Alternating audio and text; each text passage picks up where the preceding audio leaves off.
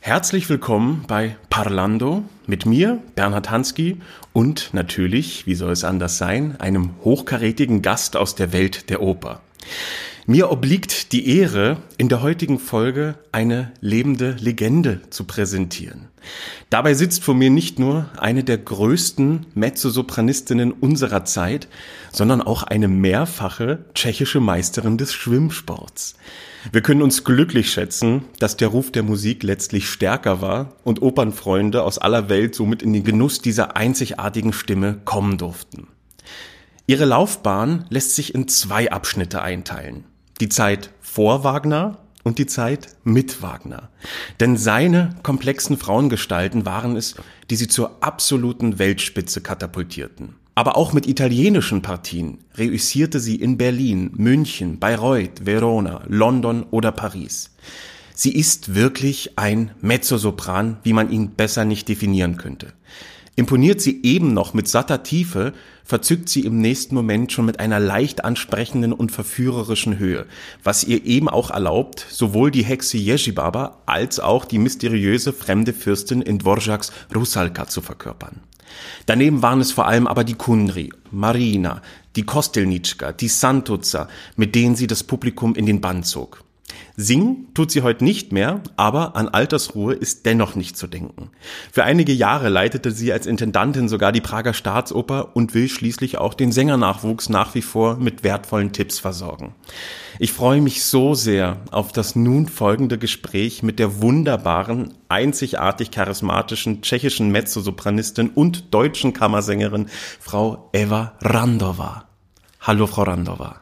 Guten Morgen, ich wünsche auch und bedanke ich mich für die, diese Einladung. Frau Randova, gestern hatte ich die große Ehre, zusammen mit Ihnen in einer Loge eine wunderbare Nabucco-Vorstellung hier in der Pilsener Oper zu erleben. Äh, ihr Schüler hat den Zacharia gesungen und es war eine Wonne, sie zu beobachten, weil sie haben körperlich die ganze Vorstellung mit erlebt, sie haben dirigiert, sie haben den Text leise mitgesprochen, sie haben alles erlebt. Mhm. Die Musik lässt sie nach wie vor nicht los, oder? Nein, das kann man so sagen, weil man kann etwas, was man 50, 60 Jahre lange mit Leidenschaft äh, gemacht hat, das kann man überhaupt nicht mehr abstellen. Und äh, Hauptsache mit den jungen Menschen, das ist mir sehr große Herzensanliegen, dass ich äh, versuche, aus meiner Erfahrung und äh, aus dem, was mir man gelernt hat in jungen Jahren, helfen, äh, eine schöne Zeit auch auf der Bühne äh, zu bereiten. Weil eine Sache, was ich muss sagen, äh, rückblickend an meine hohe Alter, äh, ich vermisse in jetzigen Zeit das schöne Gesang. Ich weiß nicht, ob ich kann jetzt schon zu diesem Thema Aber übergehen. natürlich ist es ja ein wichtiges Thema. Aber äh, die Zeiten jetzt sind viel mehr geprägt mit Regie, mit Action auf der Bühne, mit äh, oft äh, Ansichten in die Oper, welche mit dem Komponisten, wie er damals die Oper ge geschrieben hat und was er sich unter dem vorstellen hat, oft nicht zu tun haben. Und diese, diese Action, diese Move, Moving, diese Theater mm, im Vordergrund des musikalischen schönen Gesang geht mir ein bisschen verloren. Und ich versuche mindestens den Leuten, mit welchen ich eine Begegnung habe, noch äh, zeigen, dass man nicht nur kräftig, sondern auch schön singen soll, dass jede Stimme soll wunderschöne Piani haben und einfach singen, wie man sagt, mit Kopf und mit Apogeo. Ja. Und das war ja auch das Geheimnis ja. ihrer Karriere, womit sie ihre Stimme bis zum Schluss frisch gehalten haben. Wir hatten vorhin auch schon einmal das Thema, von Ihnen, man findet Gott sei Dank keine schlechte Aufnahme. Es ist einfach so. Sie haben schlank gesungen, Sie haben nie forciert, obwohl Sie die größten Partien Ihres Fachs gesungen haben.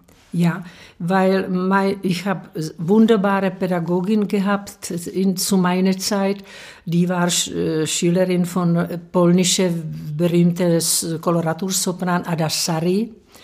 Selber war meine Lehrerin auch Koloratursopran, also auch wenn ich habe sogenannte dramatische Stimme schon von Anfang an, also meine erste Rolle zum Beispiel war eine Eboli.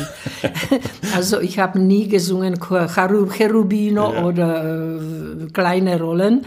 Ich habe angefangen schon gleich äh, Verdi war äh, auch Wagner gleich im zweiten Jahr war Lohengrin als Ortrud in sehr, sehr jungen Jahren. Unfassbar. Und das einfach, weil meine Lehrerin hat mich gelernt, mit Leichtigkeit alle äh, hohe oder tiefe Töne zu nehmen. Ja. Und das haben Sie auch sofort verstanden, wie es läuft. Ja, ich weiß nicht sofort vielleicht auch nicht, weil logisch, jede äh, Stimme braucht eine Entwicklung. Und ich hatte nur Glück gehabt, dass man, dass ich war jede Woche zweimal bei der Lehrerin für halbe Stunde. Und ich habe studiert sechs Jahre. Ich habe mit 16 Jahren angefangen und eigentlich meine außer äh, Wettbewerben von Jugend musiziert, äh, in damals in der Tschechischen Republik war auch so, solche Wettbewerbe. Die habe ich wohl gewonnen schon in den Studi studierenden Jahren. Aber äh, ich habe mir sechs Jahre Zeit gegeben, bis ich erst einmal also zu einem Vorsingen ging. Und da war die Stimme schon äh, technisch so äh, stabilisiert, dass ich konnte auch diese große Partien gleich am Anfang übernehmen.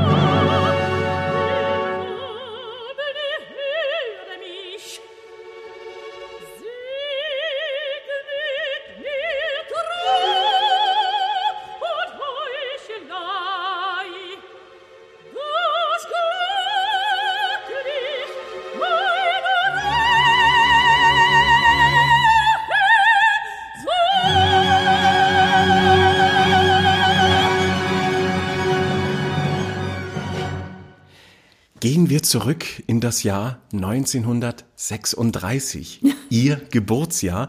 Sie sind in der Silvesternacht im mittelböhmischen Kolin geboren. Ja. Sie selbst werden wohl kaum Erinnerungen haben an diese Zeit der Geburt, aber erzählen Sie uns doch bitte mal über die Familie und die Zeit, in die Sie da hineingeboren wurden. Das war Zeit vor dem äh, Zweiten Weltkrieg. Genau. Ja, weil meine Eltern haben beide als Lehrer ge, äh, unterrichtet in Ustin nad Labem, also das ist nordböhmische Ort. Noch näher zu Deutschland? Genau. Und äh, ich bin geboren, wie Sie sagten, 36 und da hat gerade angefangen damals die eine Gliederung des Sudeten äh, Tschechien nach Deutschland. Und meine Eltern mussten dann, also mussten nicht, aber sind freiwillig äh, liebe äh, gegangen in Innere von Böhmen. Also war das für meine Eltern sicher nicht äh, ruhige Zeit, diese ganze Kriegzeit. Und äh, mein Vater hat auch im Krieg unterrichtet, meine Mutter nicht. Da war kein Platz im, für sie. äh, als Kriegerinnerungen habe ich weniger, weil direkt der Ort, wo wir lebten, äh, da war nicht unbedingt direkter Krieg. Also, und ich hatte Oma und Opa Vaters Seite, welche hatten kleine, äh, kleine äh, Hof. Also wir waren auch im Krieg, äh, sagen wir, mit Lebensmitteln gut versorgt und das als Kind, ich hab's, kann, kann ich nicht sagen, dass ich etwas vermisst habe. Ich war gut behütete Kriegskind jedenfalls. Ja. Sie konnten das gut ausblenden. Ja, genau, ja. genau. Aber ich meine, man muss sich ja mal vor Augen halten, es war ja wirklich in der Nähe. Also ich meine, Dresden ist nicht weit, wo die schweren Angriffe waren. Das Lager Theresienstadt war in unmittelbarer Nähe sogar. Ja, aber da sind wir nicht. Wir sind in der Kriegszeit nach Havlitschkowbrod. Also das ist in Nähe von dem Geburtsort, wo ich bin, Kolin, und das ist Mittel, Mitteltschechien. Da waren Sie gut geschützt. Ja, ja. Gott sei Dank. Ja. Wann sind Sie zum ersten Mal mit der Musik in Berührung gekommen? Gibt es da ein Schlüsselerlebnis, an das Sie sich erinnern? Ja, also meine beiden Eltern waren schon äh, selber äh, gern äh, mit Musik beschäftigt. Papa hat gespielt Geige und meine Mutter hat ohne Ausbildung gehabt die Stimme so technisch vom lieben Gott gemacht, dass sie klang wie Opernsängerin. Und sie hat gesungen bei, bei, bei Kochen oder zu Hause. Sie hat gesungen zum Beispiel Arien von Maschenka, Ausverkaufte Braut. Aber sie hat keine Gesangunterricht genommen. Also, nach, in dem Kriegszeit, äh, da war kein Theater in dem Ort, also da war weniger Musik äh, gemacht. Aber sofort nach Beenden, äh, Beendung des Krieges sind meine Eltern zurück in Aussicht an der Elbe, wieder wo sie früher waren. Und da war ein Theater. Und meine Eltern sind in, äh, in Lehre Chor gegangen zum Singen und wir haben besucht schon gleich äh, Oper wie Rusalka, verkaufte Braukuss Kuss von Smetana. Die haben mich genommen in Nachmittagvorstellungen am Samstag oder Sonntag. Das war für äh, Familienbesuche auch gedacht. Also, das hat mir schon gefallen, aber ich habe noch nie gedacht, so etwas selber zu machen. Ich habe angefangen, Klavier wie oft junge ja, Leute ja. machen, bin ich in Musikschule dort gegangen und habe ich diese, diese Gang des, des Übens mit äh, Klavier gemacht, ganze zehn Jahre bis zum Abschluss. Also ich war 16, wo habe ich beendet Klavierunterricht, äh, obwohl ich auch da äh, etliche Preise im Jugendmusiziert gewonnen habe. Aber ich wollte nicht Pianistin werden, das war nicht äh, Sinn der Sache. Aber ich wollte weiter etwas mit Musik machen. Und in dem Jahr, wo ich war 16, kam in diese Musikschule in Usti Frau Schwabowa, also meine gesangszukünftige Lehrerin. Und ich habe gesagt, also meine Mutter singt so schön, das wäre auch schön, wenn ich sowas kann. Und habe ich mich angemeldet, ob ich bei ihr Gesang studieren kann. Dann habe ich vorgesungen und Frau Professor hat gesagt, ich habe keine Stimme. Und sie möchte mich nicht unterrichten. Hat sie das demotiviert oder haben Sie dann gesagt, jetzt erst recht? No, ich war sportlich. Ich habe alle, alle solche Sätze in Leben genommen, auch sportlich. Nur ich hatte wieder einen guten Vorsprecher für mich und das war der Direktor der Musikschule, welcher hat gesagt, Frau Professor, nehmen Sie die Eva. Sie ist musikalisch und sie ist fleißig. Probieren Sie mit ihr. Dann hat Frau Professor sich überreden lassen und hat mit mir versucht. Und es ging gut, ganz offensichtlich. Ja, so ist es geworden. Und es war immer schon der Mezzosopran oder haben Sie sich auch mal an der Maschinka versucht? Nein, von, von lieben Gott. Also bei dem Vorsingen kam ich in G3 nach oben. Ich hatte, ich hatte keine Mittellage und keine tiefe Töne. Ja. Und ich habe äh, wirklich äh, so wie, äh, wie Sopran, sehr helle Sopran geklungen mit 16 Jahren.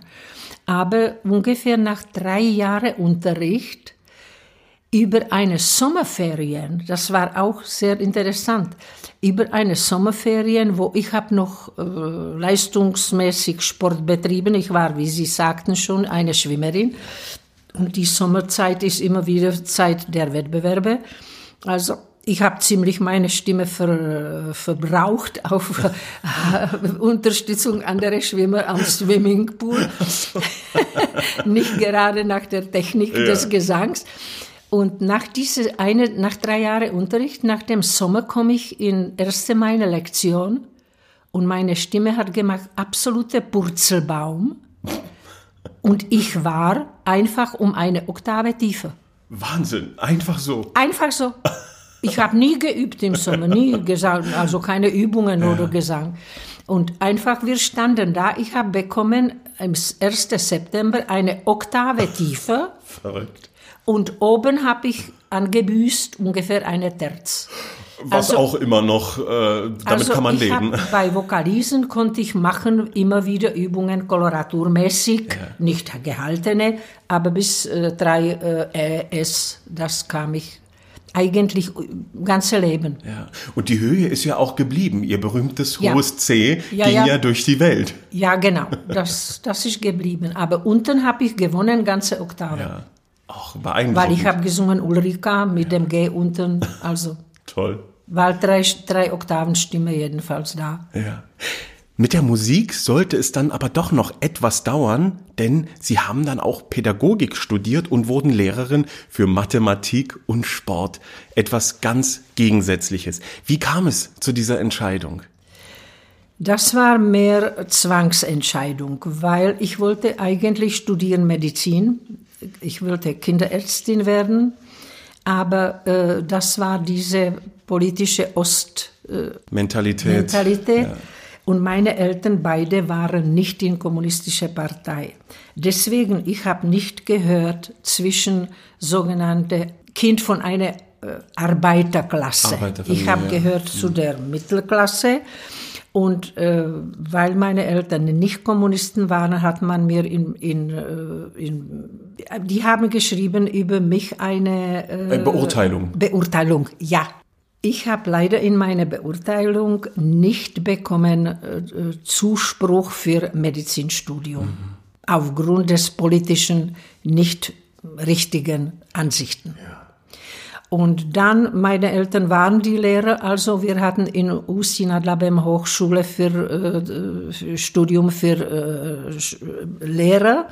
Und dann habe ich gewählt diese zwei Fächer, Mathematik und Sport, weil ich in der Zeit war, also Sportlerin von, von Art des Schwimmens und Sport hat mich interessiert immer.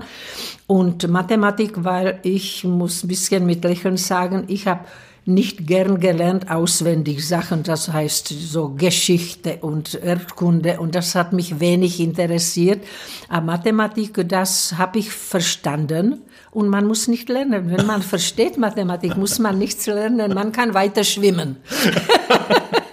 Beeindruckend. Ja. Also, und dann war ich wieder vier Jahre also an der Hochschule für Mathematik und Sport ja. und dann war ich zwei Jahre auch äh, als Lehrerin tätig. Sogar im Beruf als Lehrerin ich tätig? Ich war als, im, im Beruf als Lehrerin und das habe ich eben dann geändert, weil meine Professorin hat mir gesagt, nach, nach den Erfolgen in Wettbewerben, dass ich wirklich soll Gesang als meine Beruf vielleicht nehmen. Und dann haben Sie es gewagt. Und dann äh, mit meinem äh, Mathematikberuf und Sport war ich immer am Wochenende, die Stimme war ein bisschen beeinsprucht, weil ich war müde. Ich rede nicht, äh, sagen wir richtig. Ich habe ich bisschen drücke ihn, wenn ich spreche, drücke ich und ich musste drücken an den Stadion und äh, rufen weit. Ja, also Freitag war ich meistens stimmende, bisschen schlapp. Ja, lediert. Also entweder muss ich aufhören singen, das hatte keine weitere äh, Zukunft dann gehabt, oder muss ich aufhören, diesen Beruf zu machen. Und da bin ich damals, äh, weil ich selber nicht sicher war, ob äh, wirklich meine Stimme genügt für eine ähm, Berufskarriere. Dann äh, habe ich mit Frau Professor hm, besprochen, sind wir nach Prag zu einer Aufnahmeprüfung für äh, Konservatoriumstudierende. Ich wollte nur hören von einer Jury, Beurteilung, ob diese Stimme was in sich trägt oder nicht. Und ich war sofort dort angenommen. Die hätten mich genommen, sogar mit, ich war schon dann älter als die studierende äh, Leute. Also ich war zum Beispiel in der Klasse mit dem Karel Gott. Ach, wirklich? Ja, ja, ja, ja. Also für die musikalischen Fächer wie Historie, Intonanz und Harmonie und so weiter. Die ganzen theoretischen ja, Sachen, ja. Ich, die haben mich gleich im dritten Jahr nach Konservatorium versetzt zu diesen theoretischen Prüfungen, saßen wir miteinander in einer Bank. Ja, toll. Ja, nur an der, wir hatten, äh, er hat seinen Pädagog gehabt und äh, meine Lehrerin hat man damals als externe Lehrerin genommen, um mich zu unterrichten auf der Konservatorium. Also keine Pädagoge hat bei im ersten Jahr mich äh, nehmen wollen, weil er, die haben gesagt, die wollen sich da nicht einmischen, das ist schon so fertig, dass das besser ist, den Lehrer mitnehmen. Aber das ist eine wunderbare Entscheidung, oder?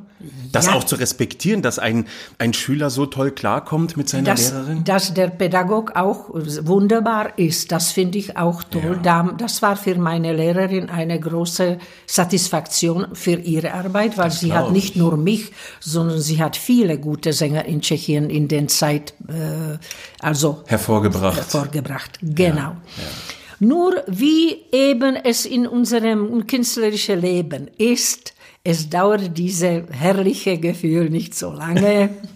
Nach erstem Jahr hat meine Professorin bekommen einen Brief, dass sie für sie keine Platz mehr ist, weil der Chef damals des Gesangabteilung wollte mich haben als Vorzeigesängerin. Aha, also da kam es dann doch. Das ist typisch wie auch für heutige Zeiten, ja, ja. kennen wir das, das nicht kommt wahr? einem bekannt vor, ja. Genau. Nur eben auf Eva Randova haben sich schon manche die Zähne ausgebissen. Die hat gekündigt und hat die Konservatorium verlassen. Tatsächlich. Also, ich habe keine offiziell äh, Abschluss. Abschluss musikalische Schule, Konservatorium oder Hochschule. Ich bin Amateur. der ist ein Amateur, der ist sehr weit gebracht. Und muss ich sagen, in meinem Leben hat mich niemals ja. jemand gefragt, welche musikalische Ausbildung ich habe. Ja, ich habe immer nur gesungen und ich war genommen. Und das hat für sich gesprochen. Also denke ich, auch heute wäre besser, wenn die Leute wären genommen nach dem Gesang und nicht nach dem Dekret, was die von der Schule haben. Aber ja. Oft, das sehe ich jetzt, oft haben die Studenten, welche verlassen diese Institute, keine Stimme. Manchmal verlieren die im Laufe des Studiums seine Stimme bei dem guten Ausbildung. Also, was hilft denen denn der Gerät? Ja, natürlich. Auf dem Papier sieht es also gut wir aus. Sind, wir sind Sänger, wir sind Musik, musikmachende Leute. Also entweder hat man eine schöne Stimme und singt schön, was hilft ein Dekret für Harmonie, in, äh, Musikgeschichte, Intonation. Man singt sauber oder singt man falsch. Aber ja, nein, ich denke auch an den Hochschulen, die Hälfte der Fächer könnte man streichen, weil sie für unseren Beruf nein. auf der Bühne nein. überhaupt nicht wichtig sind. Genau. Ja. Ja, ich rede hier wieder sehr interessante Sachen, Ansichten, ja, oder? Das kommt mir sehr bekannt vor, kann ich sehr gut nachvollziehen. Ja. Der Berufseinstieg war dann auch alles andere als einfach. Sie haben erstmal angefangen in der Kleinstadt Kladno, bevor es dann nach Ostrava ging, wo sie sechs Jahre am Theater unter dem großen Dirigenten Stenjek Koschler engagiert waren. Ja, genau. Erzählen Sie uns von dieser Anfangszeit. Wie haben Sie das erlebt? Also äh, ich habe, wie ich sagte, ich habe diese Konservatorium verlassen und äh, ein halbes Jahr später und also mich hat unterrichtet in dem Jahr, wo ich da war, eine Bassist des Nationaltheaters als äh, Opernregie Regisseur, der hat mit uns gemacht die Auftritte, mhm. wo wir, wie wir uns sollen bewegen. Auf der, genau, mhm. so. Und der hat mich angerufen, er hieß Hannu Stein, es war Bass, wunderbare Quetzal in verkaufte Braut, mehr so ein bisschen Buffo, Bassartige Person. Und er hat mich äh, persönlich angerufen an einem Tag, wo ich schon lange weg war aus Prag dass es gibt, wäre äh, gegründet eine äh, Musiktheater, sagen wir nicht richtige Oper, in diesem kleinen Stadt. Und dass das, äh, ob ich Interesse hätte, weil die suchen komplettes Solistenmannschaft für verkaufte Braut und äh, also auch musikalische Operette oder Musical in damaligen Zeit. Ob ich will da zum Vorsingen kommen, dass der äh, Direktor dieses dieses äh, neu gegründetes hm. Theaters kommt in Konservatorium, sie suchen neue Leute. Also das war das, was ich habe betrachtet als die Chance. Weil wenn diese Herr äh, Hanno Stein nicht mich angerufen hätte, vielleicht hätte ich nie eine Sängerin gewesen. Tatsächlich. Aber ich kam zu, er hat mich reingemogelt zurück zwischen die Konservatoriummannschaft und ich war engagiert. Toll. Ich habe dort gesungen, die meine, meine erste Rolle war die Mutter von der verkauften Braut, also die, Mar die, die Marie. Nee, nee die äh, Ludmila. Ludmila, ja. Ludmila. Das war meine erste Opernrolle. Und wie das Schicksal das will, diese Musiktheater hielt gerade ein Jahr. Ach Gott. Und man hat doch ihn wieder gekündigt. Ja. Also, und ich stand wieder ohne Engagement.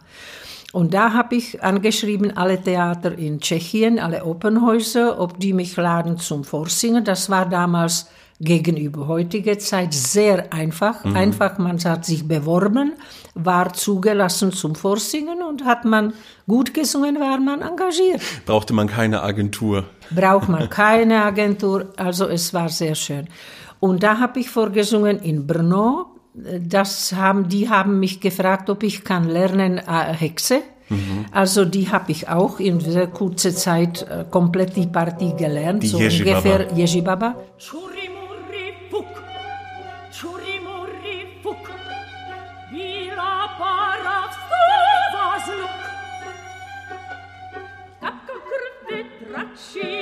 deset kampek žluči, deset ceptači, už to skotle uči. Skoč, moj mogo, skoč, skoč, moj kotle posota,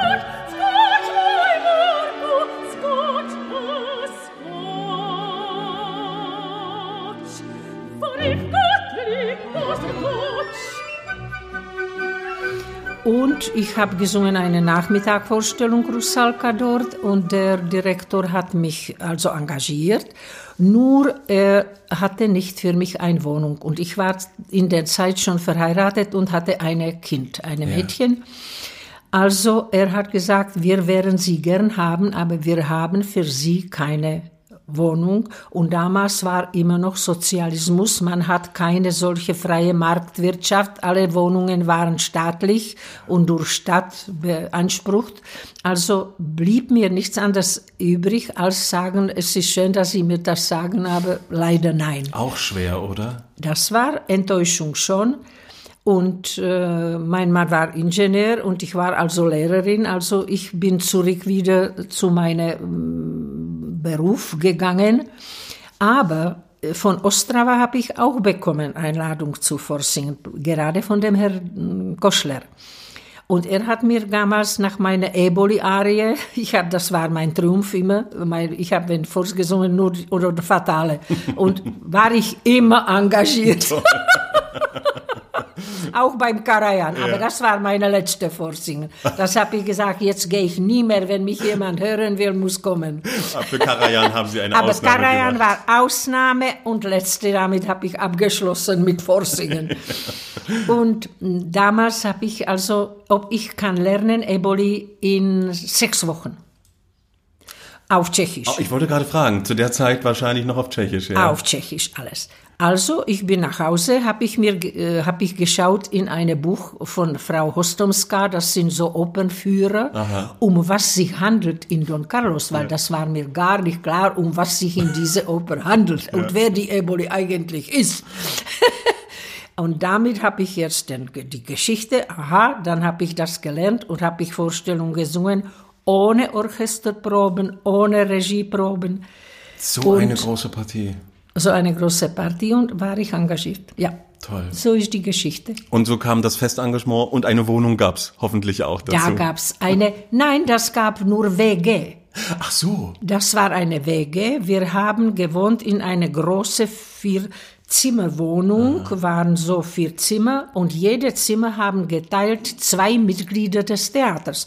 Und ich habe gewohnt mit einer Sopranistin, Frau Kowasikova, die war später in Leipzig als Sopran. Jitka. Jitka. Ja. Wir haben mit Jitka geteilt ein Zimmer, jede ein Bett, jede ein Schrank und gemeinsame zwei Stühle und Tisch.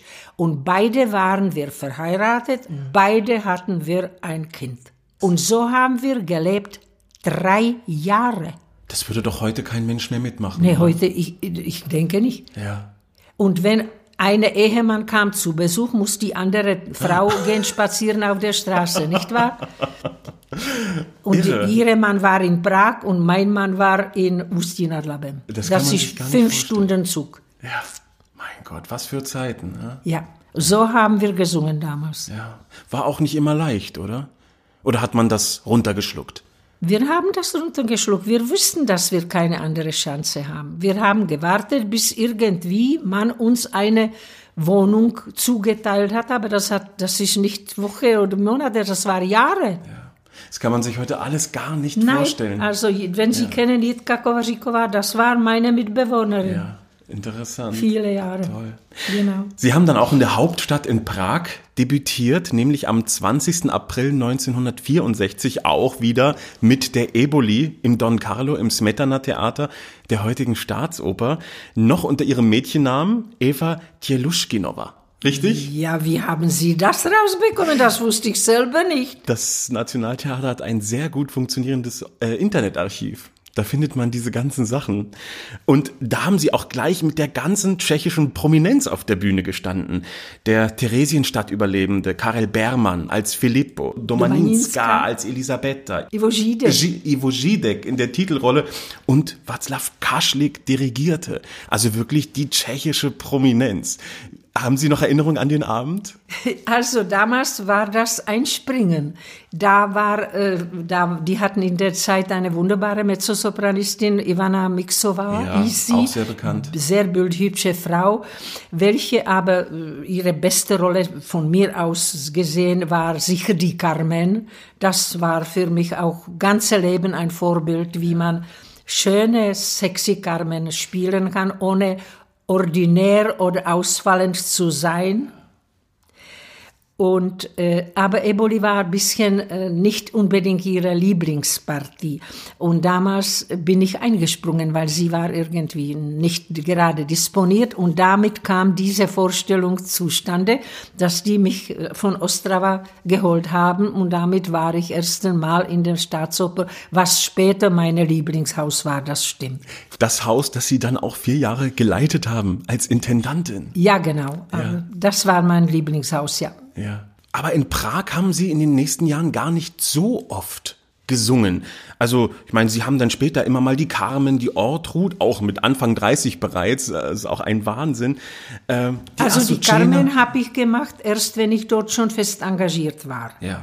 Aber ich habe oft eingesprungen eben in Eboli und in diesen Rollen, äh, wo mit zum Beispiel mit Frau Kniplova, welche Mhm. war Ortrud.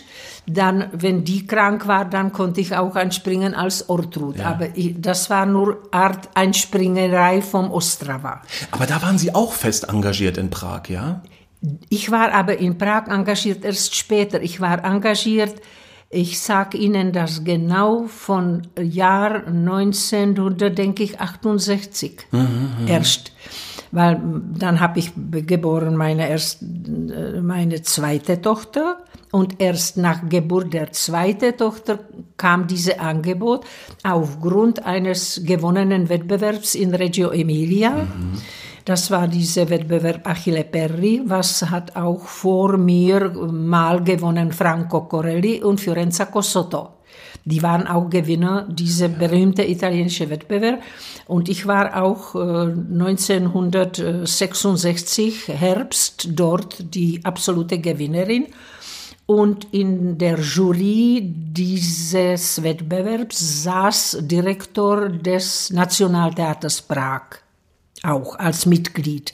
Und nach dieser Preisgewinnung hat er mich gefragt, ob ich äh, hätte Interesse, das Nationaltheater mich äh, also engagiert. Ja.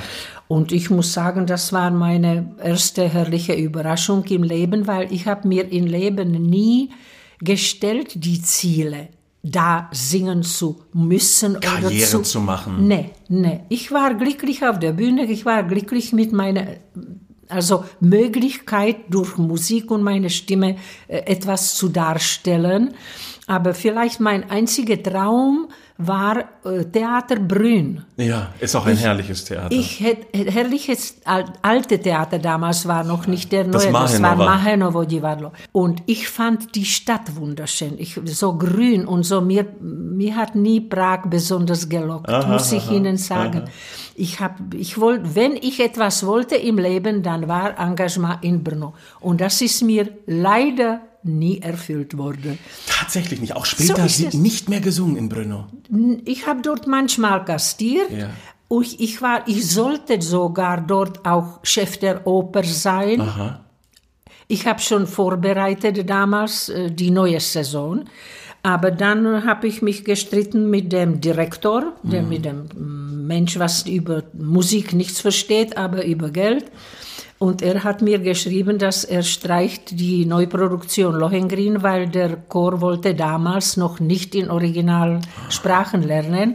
Und die wollten von mir extra bezahlt haben, diese Umschulung des Textes auf Deutsch. Gewerkschaft, Gewerkschaft ist starke Sache, das sage ich auch gern in, in Radio, weil die haben gehalten zusammen, die wollen Geld und das Geld habe ich nicht gehabt und hätte auch nicht bekommen. Dann dieser Direktor ein, ohne Frage mit mir hat das gestrichen und so kann ich nicht, ich habe ihm dann gekündigt in einer Stunde. Also ich habe nur vorbereitet denen eine neue Saison und bin ich schon wieder weg. Und dann drei Jahre später, wie bin ich aber die Chefin von Staatsoper Prag. Ja. Ja. Aber woran es manchmal scheitert, oder? Ja. Es ist verrückt. Ja. Verrückt. Also nach Brno bin ich im Leben leider nie gekommen. Ja. Dafür an viele andere wunderbare Orte, die Sie wahrscheinlich Das nicht missen möchten. Nein, nein, aber die habe ich auch nie geplant und nicht geträumt überhaupt dazu mitwirken können. Das war alles, das kam vom Selbst Als Geschenk. als Geschenk, ja.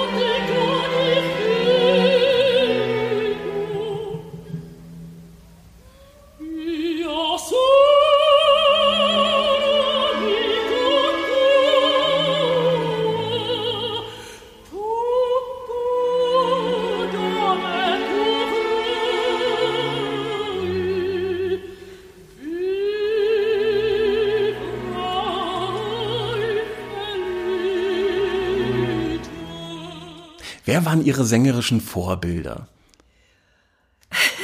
Welche Platten lagen auf Ihrem Plattenteller? Maria Callas. Doch, ja. Und mit ihr habe ich, ich kann das nicht vielleicht nennen, gesungen, Ja, warum nicht? aber ich habe Castadiva gedrillt mit ihr um, den, um die Wette. Toll.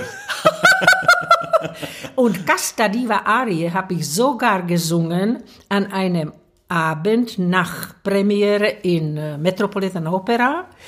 Äh, meine erste Rolle dort war, Gastrolle war die Fricka in noch alten Wieland Wagner äh, Dekoration und Karajan Regie. Und da war nach der Premiere war ein Abend gemütlich, äh, wie das die äh, in Amerika auch g- gern ist. Und da habe ich mit Platte von der Callas denen vorgesungen, Castadiva als Fricka. Die haben nicht schlecht gestaunt wahrscheinlich. Nein. Was da alles drin steckt. Toll Ja. in der Frau. Wahnsinn. Und von den, von den Tschechinnen, eine Marta Krasova, hat die Ihnen etwas Ja, bedeutet als Vorbild? Das, ist ja das- eine meiner Lieblingssängerinnen dieser goldenen Zeit. Ja, das ist richtig. Sie war auch eigentlich ein bisschen Verwandte. Tatsächlich? Ja, aber von, von äh, Cousinenseiten schon irgendwie, also nicht Blutverwandte verstehe. durch die heiraten. Und als äh, junge Mädchen hab, bin ich sogar zu ihr gegangen, mit ihr vorgesungen, ob, was denkt sie über meine Stimme. Und sie hat mir damals gesagt, sie war Liebhaberin von Katzen, sie hat viele Katzen daheim gehabt. Und sie hat mir damals gesagt, weißt du Mädchen, das ist ein Zölibat. Wenn du diesen Beruf machen möchtest, vorbereite dich auf ein Zölibat. Du musst sehr diszipliniert sein, du musst deine Stimme alles unterordnen. Überleg dir das gut, ob du diesen Weg gehen willst. Das war Vorsingen bei Frau Krasova. Später habe ich sie nie mehr schon gesehen. Also hat sie mir mehr oder weniger vielleicht Angst haben ja, ja. ge- gemacht. Aber ich habe gesagt, ach, ich nehme das sportlich. Vielleicht in deine Generation ist das Zölibat. Ja, ich ich habe schon jetzt Kinder, also keine Zölibat. Also Sie haben den Beruf nie Ja. als Zölibat gesehen. Nein, ich habe ihn absolut nicht als Zölibat gesehen. auch nicht dem Beruf untergeordnet. Auch nicht. Nein. Eben, das geht ja Also auch gar Disziplin, ja. Das ja, Das klar, muss ich sagen, nicht, das ja. ist sehr, sehr erforderlich, ja. Aber ge- eben auch dieses wichtige Thema Mutter sein und Sängerin. Sie sind Mutter dreier Kinder, haben diese enorme Karriere hingelegt. Wie haben Sie es geschafft, diese zwei Welten, die ja wirklich gegenseitiger nicht sein können, zu vereinbaren? War bestimmt auch nicht immer leicht, oder? Also das ist sicher nicht leicht. Man weiß es heute, wenn man hat ein Kind, das ist schon ändert Wahnsinn viel in dem zweierlei Ge- Verhältnis Zusammenleben, Mann-Frau. Und ich habe noch gehabt große Unterschied, das bedeutet äh, weg, äh, Jahresunterschied. Also meine älteste Tochter war schon 14, wo kam bei uns noch eine Baby, also immer sieben Jahre. Also ich habe 14 Jahre ein Kleinkind gehabt ja. bei diesem Beruf. Wahnsinn. Ja, es war Disziplin von allen Seiten. Logischerweise muss ich sagen, auch war ich sicher nicht eine Mutter in dem Sinne des, wie man sich eine normale, nor- normale Mutter vorstellt. Ich brauchte immer einfach eine Hilfe, entweder Kindermädchen oder meine Eltern oder mein Mann, welche äh, mir geholfen haben und musste man alles ziemlich kompliziert organisieren. Und auch muss ich zugeben, dass meine zwei ältere kind Mädchen, ich habe drei Mädchen, äh, die werfen mir auch bis heute, obwohl das schon stattliche Frauen sind im hohen Alter heute, dass die sich hätten vielleicht andere Mutter äh, gewünscht. Tatsächlich. Ja, weil ich war zu viel weg vom Zuhause, wo sie durch Schule nicht mit immer könnten später. Und die haben mich halt vermisst. Ja, natürlich. Aber äh, so schlimm war es nicht, weil da wehre ich mich auch meinen Kindern wieder gegenüber, weil ich hatte eine, aus dem Grund, weil ich drei Kinder hatte, hab ich, war ich dankbar, dass ich hatte eine feste Anstellung in Stuttgarter Staatsoper. Das bedeutet 265 Tage, musste ich diesem Open House zur Ver- Verfügung stehen. Und das ist Nur viel, ja. 254. Aber das war wiederum noch sehr viel Tage, was ich konnte nutzen zu Gastspiele. Aber ich habe nie einmal bezahlen müssen, sagen wir, dass man mir abgezogen hat von meinem Gehalt, für wenn ich überschreite diese Grenze. Also war ich sicher in Stuttgart 254 Tage im Jahr. So schlimm, sage ich immer, eine Mama, was sitzt an der Kasse bei Lidl heutzutage, haben die Kinder auch nicht viel davon. Ja, das stimmt. Die ist auch ganze Tag weg, kommt sie, gibt sie denen Abendbrot, noch halt schläft sie mit denen. Und ich habe halt geschlafen irgendwo anders. In New York oder Paris, ja. Ja, dann vielleicht auch sechs Wochen haben die mich leider nicht gehabt. Das stimmt. Eben, Sie haben es angesprochen, die Staatsoper Stuttgart, die große Konstante in Ihrem künstlerischen Leben. Ja. Der Weg ging nach Deutschland erstmal über Nürnberg und dann Ja. 34 Jahre Stuttgart. Ja. Obwohl Sie in der ganzen Welt gesungen haben, das war Ihre Heimat. Und das war eben die Entscheidung aufgrund der Familie, dass Sie diese Sicherheit haben. Genau, ja. genau. Ja. Und Deutschland ist eine zweite Heimat geworden. Sind Sie glücklich? Sie sehen, leben ja nach wie vor Ja, in, ja, in genau. Deutschland. Ja, logisch. Das, Ich habe ganze Familie dort. Zwischen sind wir große Familie, weil ich habe auch acht Enkelkinder und einen Urenkelkind. Ja. Also wir sind alle in Deutschland. In Tschechien lebt niemand. Im Prinzip bin ich 70 äh, gekommen nach Nürnberg und schon äh, in dem ersten Jahr habe ich äh, vorgesungen in Stuttgart, war ich sofort engagiert in Stuttgart. Auch eine äh, schöne Geschichte vielleicht. Ja, erzählen Ich Sie war uns. engagiert auf äh, Rolle Carmen. Diese Carmen sollte dirigieren der Herr Kleiber. Der berühmte Carlos Der berühmte Kleiber. Carlos Kleiber. Also, ich war engagiert. Es kommt meine, im September, das sollte erste Inszenierung der Saison sein. Na, ich habe alles gelernt. Auf Deutsch sollte diese Carmen stattfinden. Was ist wichtig zu sagen, weil ich weiß nicht, ob das auch nicht ein bisschen dann gespielt hat mit der ganzen Geschichte. Weil ich kann mir nicht denken, dass Carlos Kleiber hätte nicht die Carmen auf Französisch vielleicht, weil er war so eine sehr, sehr äh, präzise Person von seiner Einstellung, oder? Ich denke, ja. Ich habe ihn wenig kennengelernt, muss ich sagen. Aber äh, war mir schon merkwürdig, dass er, wenn er nimmt den Taktstock, dass er dirigiert deutschsprachige Carmen. ja. Klingt unwahrscheinlich, ja. Oder? Geben Sie mir recht. Absolut. Er hat es ja auch parallel schon in Wien dann gemacht auf Französisch und ich denke Mit auch. Obrazova. Genau. Ja, das alles hat mit mir auch was zu tun, komplett. Also, ich habe das gelernt auf Deutsch und ich, äh, es kam erste Probe mit ihm. Und wir sind nicht weitergekommen als zu Habanera, weil er wollte, dass ich singe wie Edith Piaf. Kennen Sie, wie singt Edith Piaf? Oh, sehr vulgär. Na, sehr vulgär. Sie sagen es. Und ich habe versucht, alle Möglichkeiten musikalische ausnutzen, also äh, leise, laut, äh, sotavoce und so weiter. Ich habe Carmen gesungen vorher, das war keine neue Partie für mich. Nur auf Deutsch war es neue mm, Sprache. Was ja doch viel verändert auch, ne? Ja, aber wiederherum, das, ich, ich kannte die Rolle. Ich habe sie in mich als Lebe, Lebeperson schon gehabt, irgendwie. Ja? Also ich konnte mit diesem Ton von Edith Piaf nichts anfangen. Kam zweite Probe, nächste, nächste Tag noch einmal. Und ich habe mir das überlegt und habe ich probiert, diese naturale Naturale, singen als eine Mädchen von der Straße. Einfach ziemlich brutal, ja, vulgär. Nur nach dieser Stunde war meine Stimme so müde, dass ich bin zum Hals-Nasen-Ohrenarzt. Er hat festgestellt, dass ich nach dieser eine Stunde rote Stimmbänder habe. Oh. Ich habe bekommen Attest. Bin ich gegangen zum Wolfgang Gewindgassen, so- das war Chef der Oper. Der Und ich habe ja. gesagt, Entschuldigung, Sie haben mich wohl für die Rolle engagiert, aber mit Herrn Kleiber singe ich nicht. Suchen Sie sich neue Carmen. Aber Herr, ich habe alles erklärt, warum nicht. Und vorgesungen hat damals 34 Mezzosoprane. Den Kleiber hat keine genommen und es war keine neue Inszenierung, Carmen.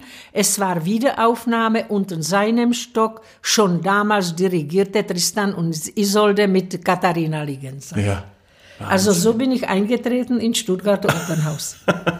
Mit Paukenschlag. Ja. Ich habe mir sehr, sehr wirklich selber meine Stimme gehütet. Ja. Also auch, ich habe bekommen von Claudio Abbado zum Beispiel später, ich soll singen Lady Macbeth in Milano in Scala. Ich habe vorher in Scala nicht gesungen. Logisch, große Angebot. Aber habe ich auch abgeschlagen. Ja. Weil ich lasse mir meine Stimme nicht kaputt machen, auch nicht durch verlockende Angebote. Das ist so wertvoll, dass Sie das sagen. Ich glaube, Ja. das ist auch, man muss sich das einfach bewusst machen. Wir Sänger müssen auf uns selbst aufpassen, weil niemand, niemand anderes wird es tun, oder? Genau, genau. Also Sie denken auch, man, eigentlich, man kann niemandem seine Stimme anvertrauen, oder? Außer sich selbst. Na, logischerweise. Logisch. Sie müssen entscheiden, ob Sie das wirklich können. Und was ich finde, die, zum Beispiel, ich finde großartig die Garancha heutzutage, dass die Frau ist für mich wirklich eine von der Zeit bestsingenden Mezzosopranen. Weil sie auch wartet mit manchen Rollen, wie wir wissen, ihre erste Amneris ist nicht lange her Das in stimmt. Wien jetzt. Ganz frisch, ja. Ja, weil sie war ein Mezzosopran, ein bisschen lyrischer als ich war. Meine Stimme war schon immer sehr dramatisch äh, besetzt. Also ich habe mir nie geschadet mit dramatischen Rollen. Ich hätte mir vielleicht geschadet, wenn ich Mozart singen musste. Aber das habe ich auch nicht gemacht eben. Aber sie hat also angefangen, wirklich die Partie ihres, äh, wie sie das spürte, Bel Canto. Und langsam entwickelt sich die Stimme ihre zu, zu dramatische äh, Partien. Und das finde ich großartig. Schritt ja. für Schritt, ja. Schritt für Schritt. Und, und sie singt immer noch wunder, wunderbar.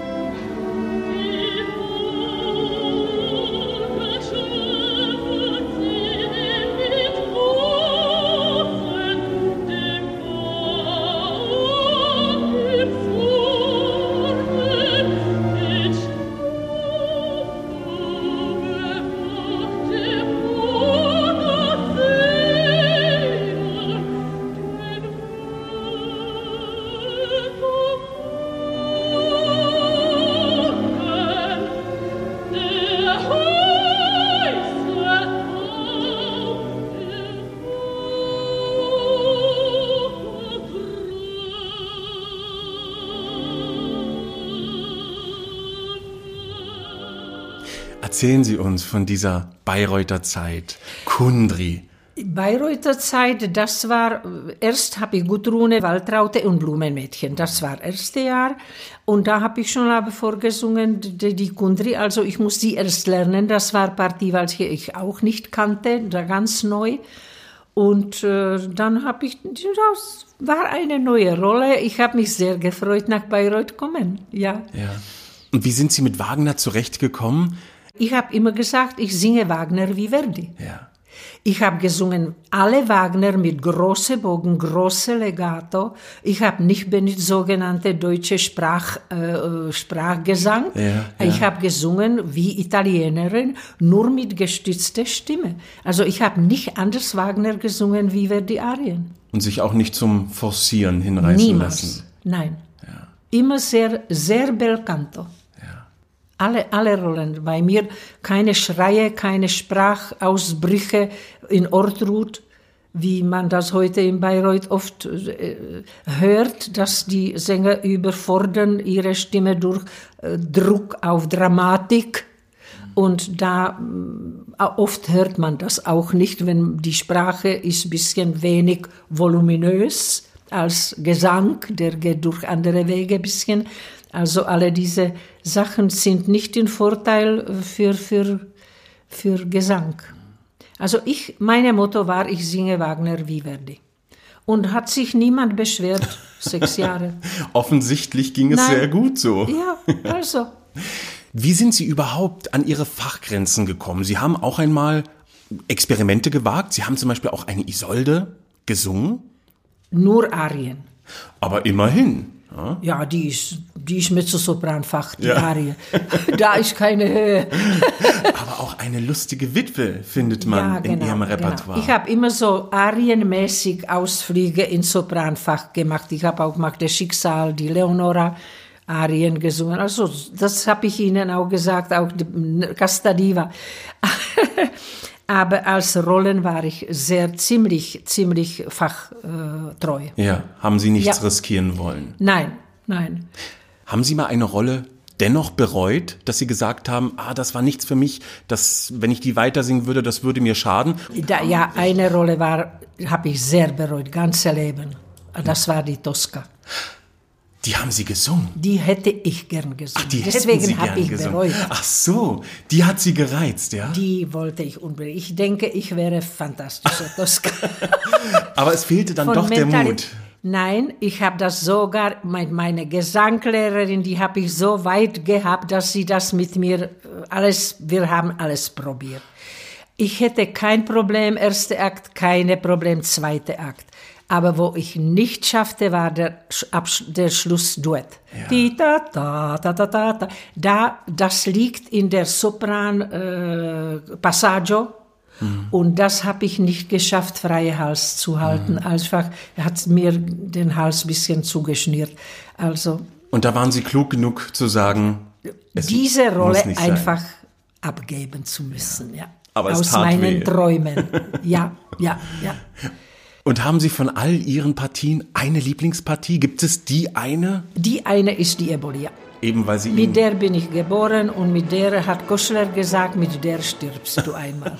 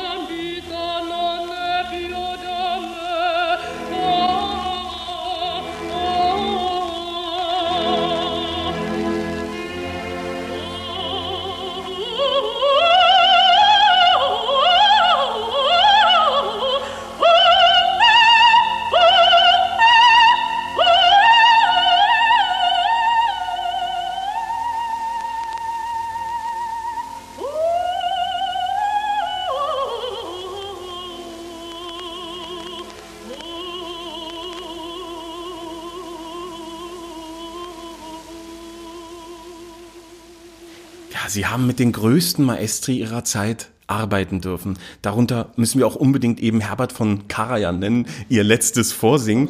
Eben auch, es war die Eboli in Salzburg. Wie haben Sie die Arbeit in Erinnerung? War es so besonders, wie alle immer schwärmen?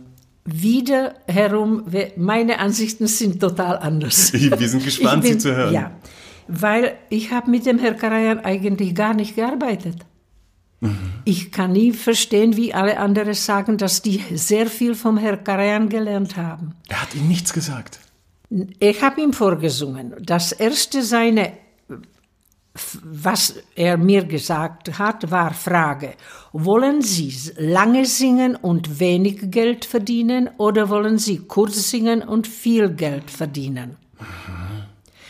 Fand ich merkwürdige Frage nach meinem Vorsingen. Aber ja. Und ich war noch sehr, sehr äh, großer Respekt von Person, ähm, Herr Karajan.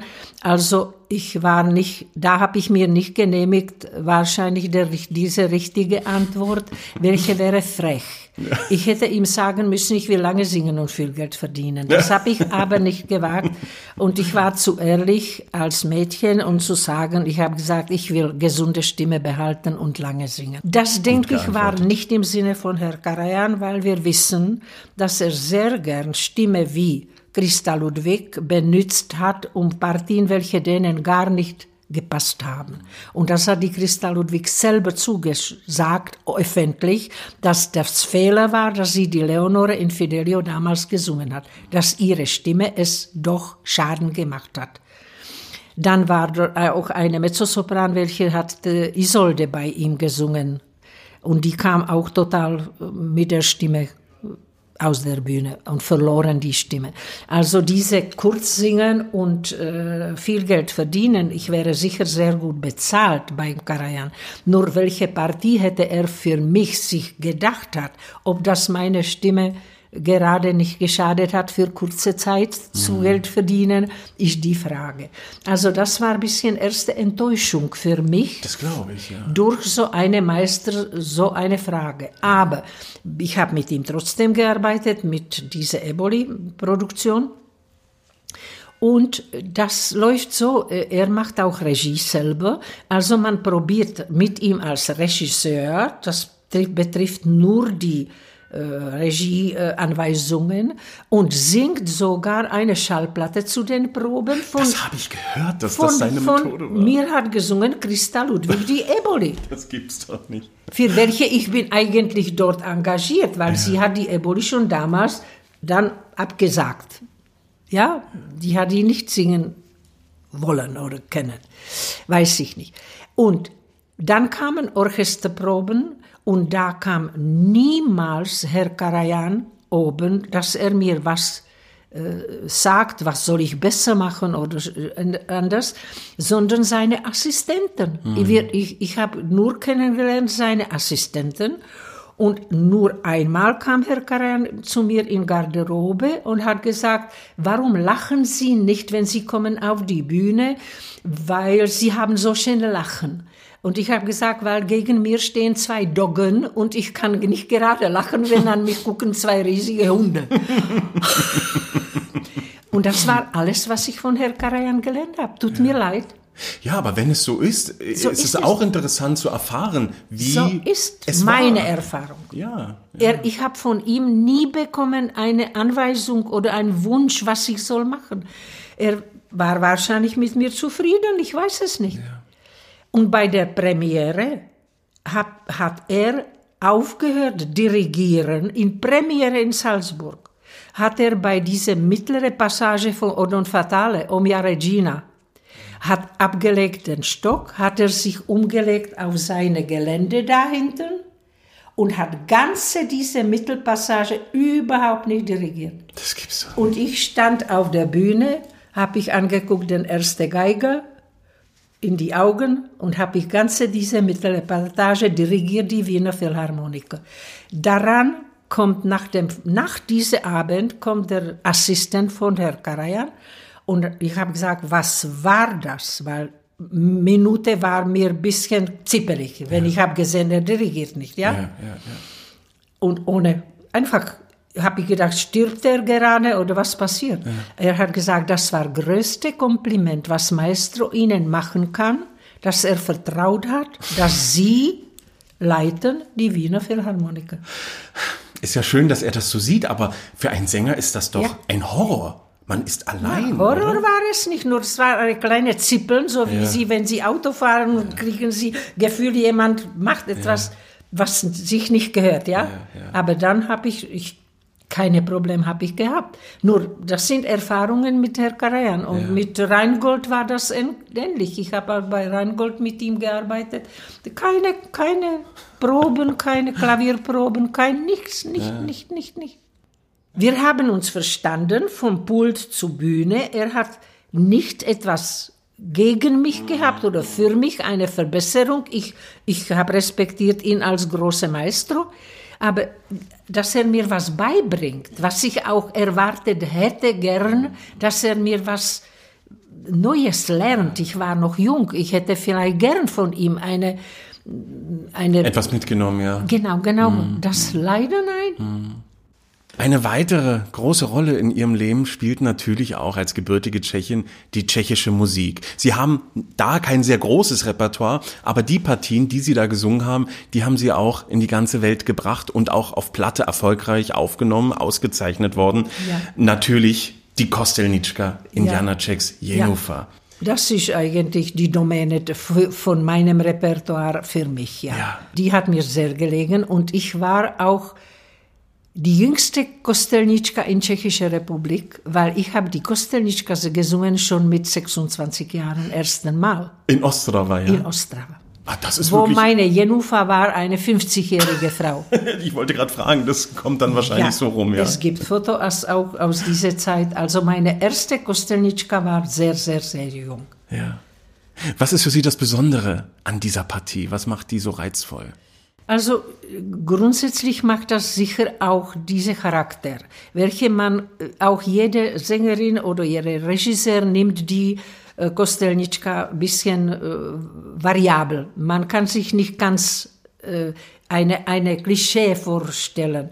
Für mich war das, äh, ich habe gefühlt, dass die Kostelnitschka ist eine Frau, was eigentlich sehr leidet unter dem, was um sie herum passiert. Ob es die, ist diese besoffene Stefa, Stevo oder ob die ihm äh, hörige Jenufka oder, oder die er, äh, Erziehung der Küsterin als eine äh, religiös starke Frau, welche soll äh, einfach auch Ordnung in dem Ort und so weiter. Sie war als angesehene Frau für Medika medizinische Gründe, auch seelische und äh, kirchliche äh, Die Themen. Ansprechpartnerin, Genau, ja. die Ansprechpartnerin.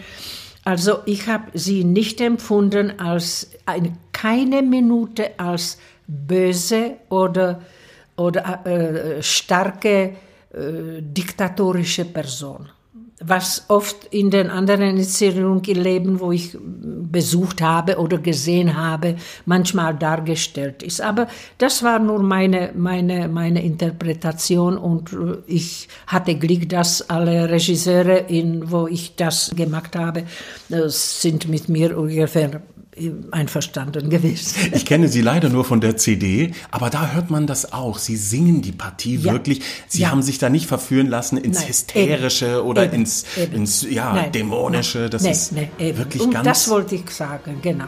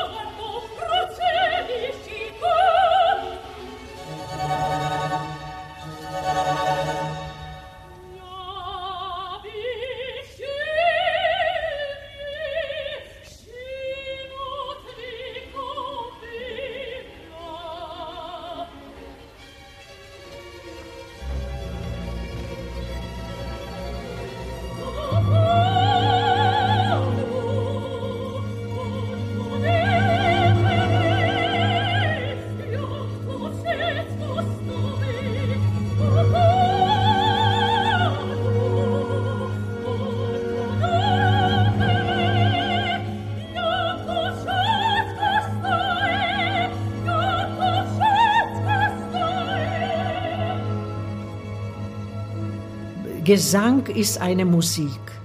Und wir sollen, wir sind ein Instrument. Und das ist, was ich gelebt habe und ich will auch junge, junge, junge Generation heutzutage weitergeben, dass wir lieben unsere Stimme, dass wir unsere Stimme pflegen und dass wir denken, wir sind eine Geige, wir sind ein Musikinstrument, welche noch mit der menschlichen Seele äh, befruchtet, hat noch Möglichkeit, besser ausdrücken die Emotion, aber trotzdem bleiben wir schöne Musik, Musik. Ja, und machen. vor allem, und, und da weiß ich, dass Sie da auch konfirm mit mir sind, es ist ein Handwerk, welches wir da bedienen und das dürfen wir auch nie vergessen. Bei jedem ja. Ausdruck, erstmal muss das Handwerk stimmen, oder? Sollte, ja, sollte stimmen. Da ja. bin ich mit Ihnen auch einverstanden. Ja. Heutige Zeiten sind vielleicht andere Ansichten.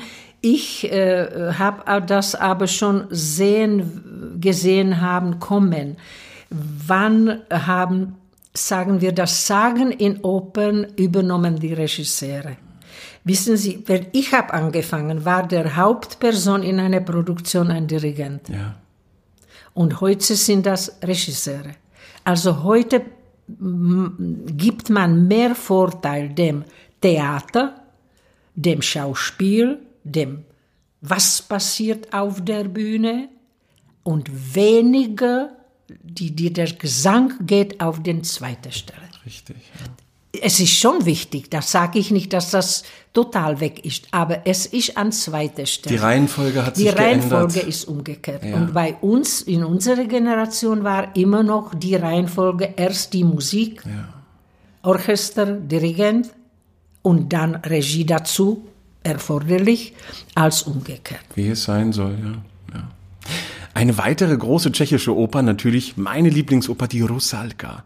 Da haben sie gleich zwei Partien übernommen, die sie auch parallel oft gesungen haben ja, an ja. einem Abend. Ja, die Hexe, Jerzy Baba und die fremde Fürstin, die ja doch wesentlich höher liegt. Wie haben Sie diese Doppelaufgabe gemeistert?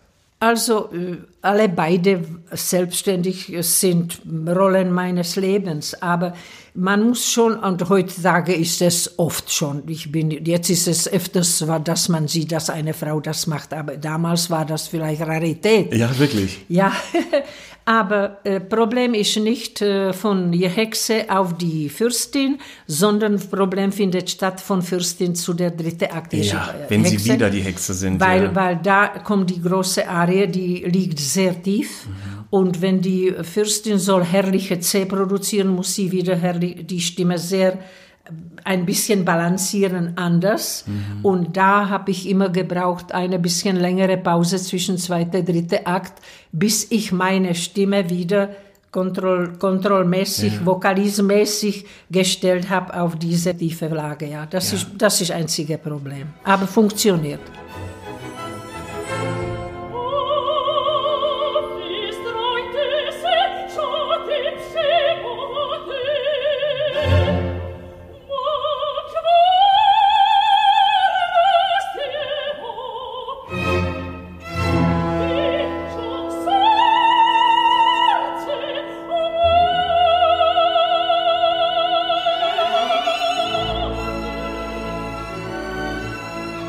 Haben Sie das dann auch als eine Person angelegt? Also quasi, dass die fremde Fürstin die Hexe ist? Ja, das, das muss dann, in dem Fall muss das so die Konzeption sein. Das war bei Otto Schenk auch in Wien, in Wien äh, ja. gemacht. Schon in Stuttgart war das auch, habe ich beide Rollen gesungen. Ja. Also das, das geht man davon ja. aus, dass, dass die Frau will der Rusalka zeigen, ich habe dir das gesagt, also jetzt beweise ich dir das, dass ich recht habe. Und ich finde das so spannend, wenn das passiert. Das ist schon interessant. Weil umso mehr ist es doch tragisch für die Rusalka im zweiten Akt. Ja, finde ich, finde ich auch. Wenn ja. sie dieser Frau gegenübersteht und erkennt, in wessen Augen sie da blickt, ja, das ja, ist doch genau, Wahnsinn. Genau, genau, ja, genau. Toll.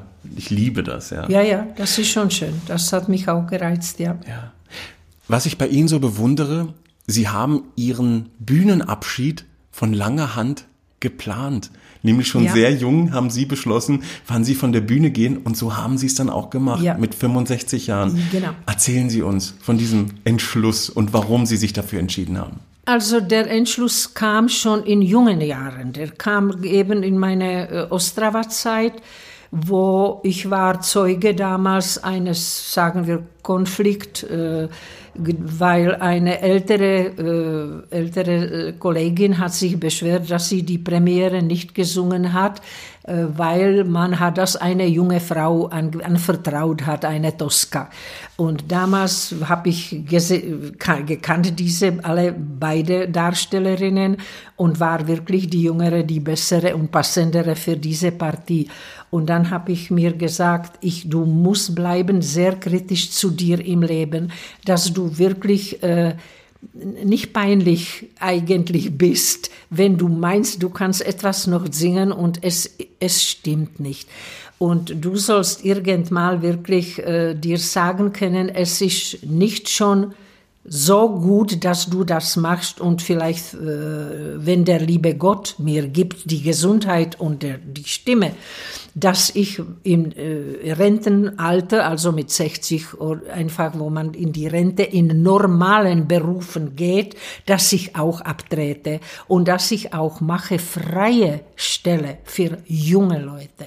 Weil wie sollen die jungen Leute bekommen Engagement, wenn sitzen Leute mit 65, 67 und immer singen wollen und lassen nicht die Stelle frei für eine junge Person, welche die, genauso wie ich mit 23 will einfach singen. Ja, ja.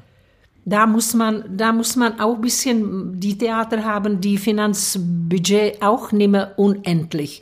Die arbeiten mit bestimmte, was ich weiß, selber als äh, Open-Chefin von Prag. Man hat eine Budget, man kann nicht manipulieren finanziell, wie man will. Also man braucht irgendwie diese Wechsel, eine, eine, also verlässt das Geschehen und das andere kann kommen, nur wie im normalen Leben. Ja. Das ist richtig. Und ich fand auch sehr gut, äh, diese, wenn ich kam in Westen, in Tschechei früher, haben wir bekommen nach einem Jahr eine feste Engagement. Wir waren in Tschechei engagiert für ewig. Abgesichert, ja. Ja, ab, total, für ganze Leben. Das finde ich auch nicht unbedingt gesund weil Publikum bekommt genug, nicht genug Wechsel. Publikum will auch nicht ganze Leben gucken, 50 Jahre auf eine Rusalka. Aber ja, aber ja. Also ich fand diese zwei, dreijährige Verträge, was ich habe gelernt, gelernt in Deutschland. Ich habe bis 15 Jahre gemacht, gehabt, immer nur zwei bis dreijährige Vertrag in Stuttgart. Ja. Der war jede drei Jahre entweder verlängert oder nicht verlängert. Hätte auch gekündigt werden können, ja. Ich könnte auch gekündigt werden. Ja, Ja, das bedeutet für den Sänger, er muss gut sein. Das ist an einer Seite sehr gute Sache, dass er kann nicht flanieren. Ein gewisser Ansporn, sagen, ja. Ansporn. Auf die andere Seite ist es auch wieder gut, wenn jemand eben schon nicht so gut ist, dass er halt bekommt Gastvertrag vielleicht, er ist weiter vielleicht beschäftigt, aber an, auf andere Art und Weise. Und was ich finde, dadurch ein junger Sänger bekommt eine Möglichkeit, ruhige Phase in Anfang seines Arbeitszeit, weil diese Häng, äh, Hetzen von einem Gastspiel in andere, wo eigentlich die Leute lernen die neue Partie total alleine, kommen irgendwo, da kriegen die erste pro Bühnenprobe drei, vier Wochen, sechs Vorstellungen und dann ist wieder aus. Das ist keine Arbeit, dass er an der Rolle arbeiten kann, dass er, was ich habe diesmal nicht gut gemacht, kann ich nächste Vorstellung gut machen. Und damit mit der Rolle geht ein, zwei Jahre. Heute hat man Stagiona, immer sechs Vorstellungen, basta, dann siehst du die Rolle vielleicht nie im Leben. Ja. Da kann, das ist schwer, an, da, an so eine Art Arbeit einfach wirklich wachsen, seine Stimme pflegen, seine Stimme verbessern und neue, neue, neue Versuche machen in dem Abend. Was kann ich da noch vielleicht anders machen? Also die Jahre, wo man sitzt, paar, paar Monate länger in einem Betrieb, finde ich sehr gesund für junge Leute. Wünsche ich denen das. Also Sie sind eine Verfechterin des Repertoiresystems, ja, des Ensemble. Ja, aber nicht für ewig. Wie ich sage, zwei, drei Monate. Alles zu seiner Zeit. Und dazu Gäste, dazu Gäste, selbstverständlich. Und so haben Sie es dann auch gehandhabt, Ich als das Sie auch so- Intendantin genau, waren. Genau, Ja. genau. Bei mir hat damals dirigiert Hans Wallat von Bayreuth, die Luana de Wohl hat ihre erste Brünnhilde bei mir gemacht. Also ich habe aus der Wiener Staatsoper damals der Wächter, der, der war auch bei mir. Also alle Toll. diese, ich habe die, die, die Prominenz, was schon einen Namen hat und eine Leistung gebracht hat und dass für die Junge das wieder den Ansport ist. Aber ich habe auch der junge Generation, ich habe den Aleš Briscein, dass sich der Junge hat bei mir angefangen. Das, Ja. das war Jurojewi in Boris Godunov. Das war seine erste Le äh, Open Partie des Lebens. Und ich, ich hatte mehrere damals äh, junge Leute, was heute noch Karl Tschikova, Hans äh, Hanova, das waren, waren viele, viele junge Menschen, was noch heute auf der Bühne sind. Richard Hahn. Ja, ich finde, in diesen Positionen sollten viel mehr ehemalige Sänger vertreten sein. Ein Sänger sollte doch entscheiden, welcher Sänger engagiert wird, oder? Ja, äh, Sänger oder Dirigenten. Ja, jemand sagen auf jeden wir, Fall mit Jemand Handwerk. von Musik. Ja, Ja, ja, ja. Und das ist ja heutzutage Nicht selten der Manager, nicht Manager oder äh, Juristen Mhm. oder äh, auch schon Dramaturg ist ein bisschen zu aus dem Weg. Ja, ja. Aber wie haben Sie die Zeit erlebt als Intendantin? Waren das spannende vier Jahre? Ich habe das sehr gern gemacht. Ich äh, war wirklich jeden Abend in meine Loge gesessen. Ich habe jeden Abend, wenn ich da war, ich habe nebenbei auch noch ab und zu gesungen. Ich war in Barcelona zum Beispiel dann vier Wochen. Das war noch auch meine mm, Gesangkarriere nicht zu Ende in, der, in den Jahren. Aber es war weniger. Ich habe mich viel, viel mehr auf, aufgehalten in Prag. Und ich habe jede Vorstellung kontrolliert, genauso wie Sie sagen gestern, ich, ich, wenn ich bin da in einer Vorstellung, ich kontrolliere alles. Ich kontrolliere, ob der Orchester kann überhaupt spielen Piano. Was, das ist so wichtig. Gestern war mir das wieder bekannt. Ich finde in der Ouvertüre von Nabucco, wenn ich höre unter Taktstock von Abado, von ähm, Subin Mehta und so weiter, da sind Töne, die man muss lauschen, dass der Orchester diese Töne spielt. So Piano müssen die klingen, um diese eigentlich, diese Ausbruch, Ausbruch zu dem Forte dann wirklich immens haben. Statt wenn man spielt eigentlich da wo Piano ist nur mezzo forte und dann mm, halt man halt forte, dann ist es alles nur laut. Ja, ein Einheitsbrei. Ja. Schade, schade. Ich war viel strenger. Ich habe oft unterbrechen in, in Proben in, in Staatsoper und habe ich äh, gebeten, dass mal so lange übt mit Orchester der Dirigent, bis das klingt Piano. Oder zum Beispiel, ich hatte eine junge Sängerin, die hat erst einmal ihre äh, Ka- Katja gesungen, aber es war ein Mädchen, welche auch Traviata singen konnte, Jana Havranova damals. Und ich habe einfach äh, verlangt, dass der Orchester spielt so, dass diese Stimme, welche keine Grammatik noch hat, aber hat tragende Stimme, herrliche Stimme gehabt, nicht forcieren muss, um über den Orchester zu kommen. Und da zum Beispiel haben wir, wie Sie sagten, selber gestern bei Gespräch, was ich bewundere zum Beispiel ist der Dirigent Thielemann, welche in Bayreuth schafft diese wunderbare Orchester mit der wunderbaren Bayreuther Akustik. Wenn ich da gehe in Generalproben und höre ich seine Piano, was er schafft mit dem Orchester, es ist, das ist Vorbild. Das ist Weltvorbild. ja. Er macht den Sängern wirklich den Teppich. Ja. Genau. Ja. Das dürfen wir nicht vergessen, wie wichtig das ist. Ne? Das ist sehr wichtig. Das sind wichtige Sachen, ja. Und die machen mich noch immer auch Spaß zu haben, Spaß zu kommentieren Ja, ja. und wenn möglich auch zu ändern. Ja, na, ich, ich bewundere das, wie aktiv Sie immer noch am musikalischen Ja. Geschehen teilnehmen. Eben Ja. Sie unterrichten, Sie geben Meisterkurse. Ja. Also Sie wollen wirklich den nächsten Generationen so viel wie möglich mitgeben. Genau, das ist richtig, ja. Ja, ich bewundere Danke, das, danke. das Dass zutiefst. ich noch physisch möglich bin, das zu machen. Ja. Das, möge muss ich hoffentlich lange so bleiben. Ja. Mögen noch ganz viele von Ihnen profitieren. Ich möchte Ihnen eine allerletzte Frage stellen. Das ist immer meine berühmte hypothetische Frage an die ehemaligen Sänger und Sängerinnen. Stellen Sie sich vor, Sie gehen heute Abend zu Bett, wachen morgen früh auf und sind wieder im Vollbesitz Ihrer stimmlichen und körperlichen Kräfte. Und Sie dürfen am Abend noch einmal mit einer Opernpartie Ihrer Wahl auf die Bühne. Worauf hätten Sie noch ein letztes Mal Lust, wenn Sie alles singen dürften? Naja, wie ich habe gesagt, ich bin geboren und ich sterbe mit der Eboli.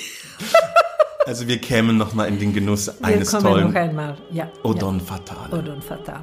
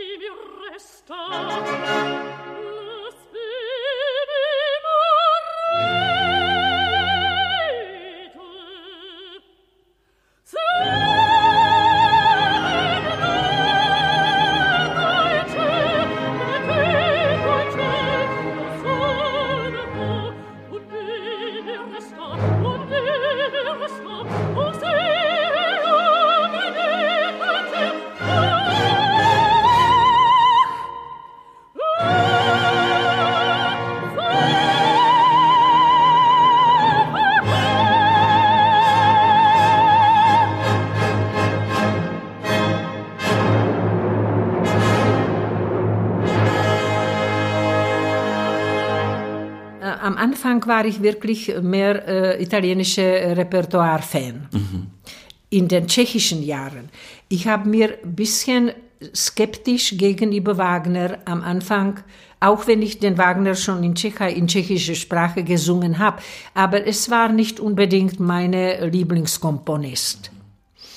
Aber mit den Jahren in Deutschland, wo ich mehr auch äh, durch die Korrepetitoren und Dirigenten und so weiter in, den, in dem Fach des Wagners gearbeitet habe, ich muss Ihnen sagen, wenn Sie mich wieder fragen, was wollen Sie etwas, wenn Sie sagen, ein gemütlicher Abend, musikalisch, hochwertig, was werden Sie legen auf die Platte?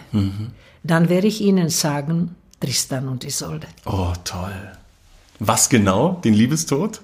Oder Ganz. einfach das ganze Stück? Ganzes Stück. Ja.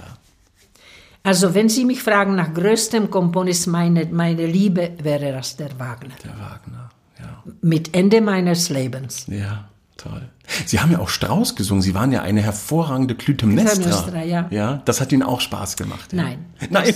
Nein, das nicht, weil das, das wirklich, Sie wissen die verschiedenen wunderbare Clytemnestra von Astrid Varnay, Martha Mödel und so weiter. Das war das war mehr eben diese Sprachgesang, mehr dieser Ausdruck mit verschiedenen Farben und so weiter. Das kam mir ein bisschen schon gegen meine, meine Überzeugung. Ah, ich habe sie auch, äh, es ist Aufnahme in YouTube von Al Royal Albert Hall. Ich habe ja. damals schon gesagt, wenn Sie wollen, dass ich die Rolle singen, ich werde sie aber singen, wie ich will und nicht, wie man das gewöhnt ist. Akzeptiert ihr das, dann singe ich das. Wenn ihr das nicht akzeptiert, lassen Sie von mir lieber die Finger. Ja. Also ich habe sie gesungen. Das ist aber nicht den Standard, wie man sich die Clytemnestra normalerweise stellt vor. Aber ist doch auch schön. Jeder Sänger gibt sein eigenes in die Partie und das war eben Ja, ich das, hab- was Sie der ich Partie habe die gegeben haben. Partie eben auch äh, äh, wenig gesungen, weil ich habe sie singen wollen und nicht äh, darstellen Ja, wollen und ja. wenig so weit Ja, auf stimmliche äh, äh, büßen müssen. Verstehe komplett. Ja. Ja, ja. Frau Randova, ich danke Ihnen für dieses schöne Gespräch. Ich ziehe den Hut vor dieser großartigen Karriere, die ja immer noch anhält, eben als ganz tolle Gesangspädagogin. Hoffe, dass Sie das noch viele Jahre betreiben und aktiv. Einfluss haben Ja, ja. auf unsere musikalische Welt. Und ich danke für die Einladung noch einmal. Danke, danke. Vielen Dank. Viel Gesundheit, alles, Danke alles vielmals. Liebe.